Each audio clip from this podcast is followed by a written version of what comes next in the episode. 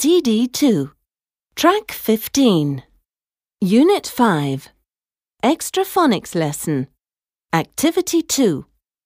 Sing the song.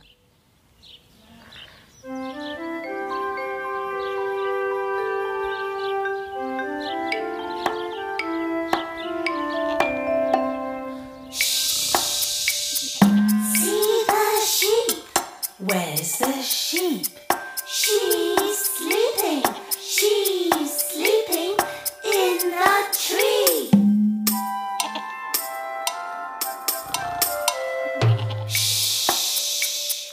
See the bee. Where's the bee? She's sleeping. She's sleeping on the sheet in the tree.